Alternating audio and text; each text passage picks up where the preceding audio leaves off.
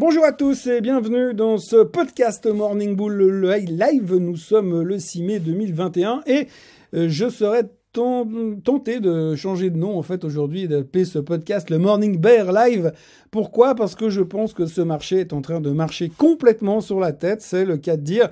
Euh, on pourrait qualifier de meupé de choses qu'on est en train de vivre puisque hier on a eu un, renversement de tendance après la baisse d'avant hier principalement sur le fait que Madame Yellen a tourné la veste. Donc elle vient nous dire le mardi euh, euh, s'il y a un risque de surchauffe de l'économie et donc de hausse des taux.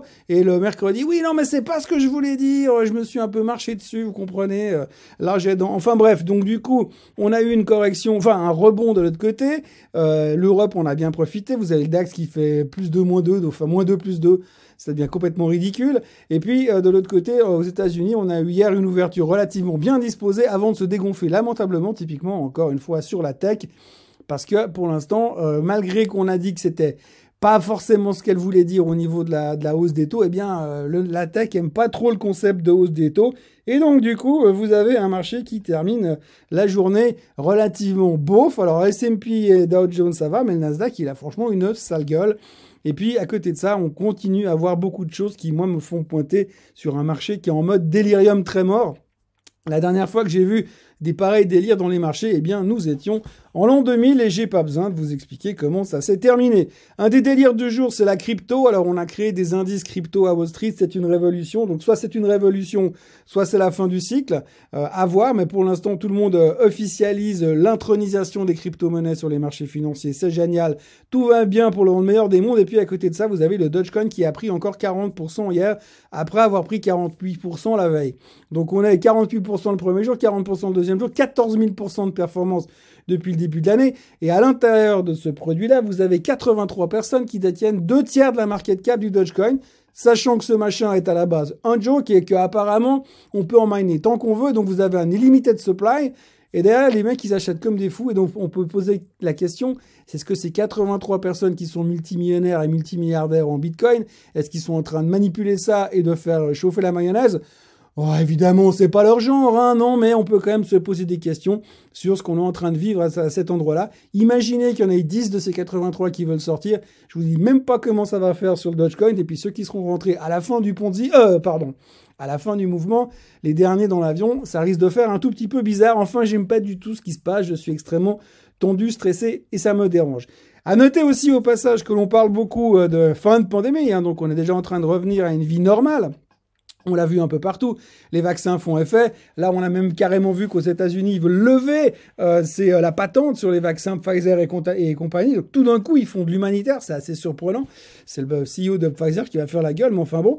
Et puis, à côté de ça, vous avez aussi tous les indices, euh, tout ce qui est un peu titre pandémie, qui sont en train de se faire massacrer. Alors, on en a très peu parlé ces temps. On dit oui, les indices tiennent, les marchés tiennent, ça va bien. Et en même temps, vous regardez à l'intérieur, il y a quand même certains secteurs qui se sont fait littéralement massacrer. On va prendre au hasard une DoorDash, par exemple, euh, qui valait 250, pas loin de 300 dollars, qui est redescendu à 120.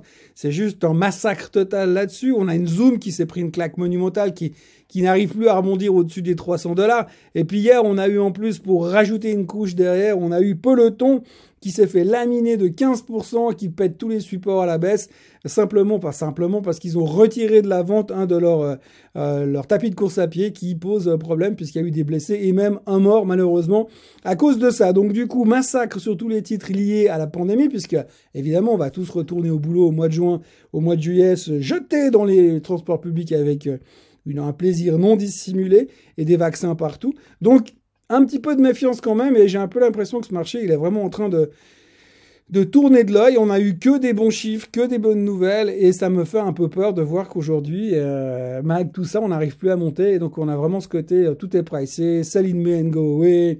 Euh, voilà, il y a eu un peu d'exagération, et aujourd'hui, on se dit, bah, qu'est-ce qu'on peut encore attendre réellement? On sait que les chiffres sont bons, on attend les non-farm payroll pour demain, on sait que ça va être bon, mais ce qui nous fait peur, c'est qu'est-ce qu'on va faire après? Parce que si on apprend qu'on a créé tellement d'emplois que c'est génial, est-ce que ça va durer combien de mois encore toute cette histoire-là? Et à quel moment on n'a plus rien à attendre et on va finir par être déçu? Et donc aujourd'hui, on est en train d'anticiper, on essaie de jouer avec un coup d'avance. Alors on n'a jamais été très fort aux échecs dans les marchés financiers, mais là on essaye. Et moi ça me fait un tout petit peu peur. On notera aussi que On voit que les niveaux de marge des gens qui sont en train de spéculer comme des fous euh, sont en augmentation à fond. On est nouveau dans des zones très dangereuses en termes de leverage. Et euh, le retour à la réalité pourrait être euh, assez compliqué et violent ces prochains temps. Donc un petit peu de méfiance. Bon, de là à me transformer en bear tout de suite, je vais encore attendre un petit peu, mais je suis pas monstre à l'aise par rapport à certains délires que l'on peut constater aujourd'hui dans les marchés financiers. L'idée du jour, c'est Palantir. Palantir, ça fait un moment que je la regarde et j'attendais qu'elle revienne sur les 21 dollars pour la racheter. Donc, euh, techniquement, elle est revenue sur le support. Euh, j'ai envie de jouer un éventuel rebond, même s'il faut le faire avec grande méfiance, vu la tension aujourd'hui sur les marchés euh, techno en général. Mais j'aime bien Palantir, j'aime bien parce qu'elle a ce côté un peu secret et un peu différent des autres. On a un gros support sur la zone des 21. Donc je me mettrai longue à ces niveaux-là et puis je mettrai un stop loss assez proche parce que si on vient casser à la baisse, euh, on voit comment ça va très vite en ce moment. Ça peut faire un petit peu bobo, euh, donc euh, prudence quand même sur ce côté-là, mais techniquement, eh bien, comme ça fait un moment que je la suivais, je vais m'y tenir. Ils publieront leurs résultats le 11 mai, donc c'est mardi prochain, et on verra un petit peu ce que ça donne. Mais j'aime assez ce qu'elle est en train de faire d'un point de vue technique. Après, il faudra quand même un petit peu de soutien à tout ça. La question du jour, ça tourne autour de Apple. Euh, on me demande, est-ce que vous pensez qu'il y a encore euh, moyen euh, d'acheter? Est-ce que c'est un bon niveau? Comment ça se fait qu'après des chiffres canonissimes comme ça, le titre se traite comme une daube, comme on se traite en ce moment? Bien oui, je pense fondamentalement que c'est un bail. Apple est un bail. Aujourd'hui, on a été déçus, comme on l'a déjà vu la semaine dernière, parce qu'on est plus dans un mood où on est, comment dirais-je euh, les analystes attendaient euh, pas grand-chose, mais dans leur tête, ils attendaient mieux, et finalement, Apple a fait moins bien que ce qu'ils attendaient mieux. Oui, c'est très difficile à comprendre, même Freud euh, s'y perdrait en ce moment en termes de psychiatrie, mais globalement, on a l'impression que on est un petit peu, on marche sur la tête. Fondamentalement, c'est une super boîte. Après, trouver les niveaux d'entrée, ça va être compliqué. Euh, c'est toujours la même chose. Moi, ce que j'aurais envie de dire, c'est qu'Apple, de toute façon, c'est un bail. Je pense que c'est une boîte qui vaut facilement 180 dollars. Donc, euh, il faut juste savoir à quel moment je vais rentrer. Mais je vais pas rentrer all-in. L'idée, ce serait de dire, OK, bah, c'est comme, euh, c'est comme une économie. Tous les mois, vous mettez 500 ou 1000 francs sur Apple et puis vous attendez de voir ce qui se passe. Mais un jour ou l'autre, elle va remonter. Et puis, au moins, vous serez dedans, vous aurez un prix moyen correct. Et puis, bah, vous verrez que sur les mois, les années, il n'y a rien à craindre. Euh, chaque fois, on nous dit, ouais, mais vous verrez Apple le mois prochain, le trimestre prochain, ils n'arriveront pas à, ils arriveront pas à répliquer des qualités, des résultats, des qualités de résultats aussi bonnes que ça. Euh, oui, on nous dit ça depuis 20 ans, donc euh, il y a des fois j'ai un peu de peine à le croire. Donc je crois qu'aujourd'hui, euh, oui, Apple est toujours valable à acheter. C'est clair qu'après, ben, le challenge dans le monde de la finance, c'est d'être capable d'acheter au plus bas et de vendre au plus haut. Comme ça arrive jamais, il faut toujours essayer de passer entre deux, mais de moyenner et de profiter des accès de faiblesse alors qu'on voit que les fondamentaux sont excellents et qu'aujourd'hui on est plus dans une baisse psychologique qu'autre chose. Voilà, c'est tout ce qu'il y avait à vous raconter aujourd'hui. Donc je suis très méfiant, j'aime pas du tout ce qui se passe.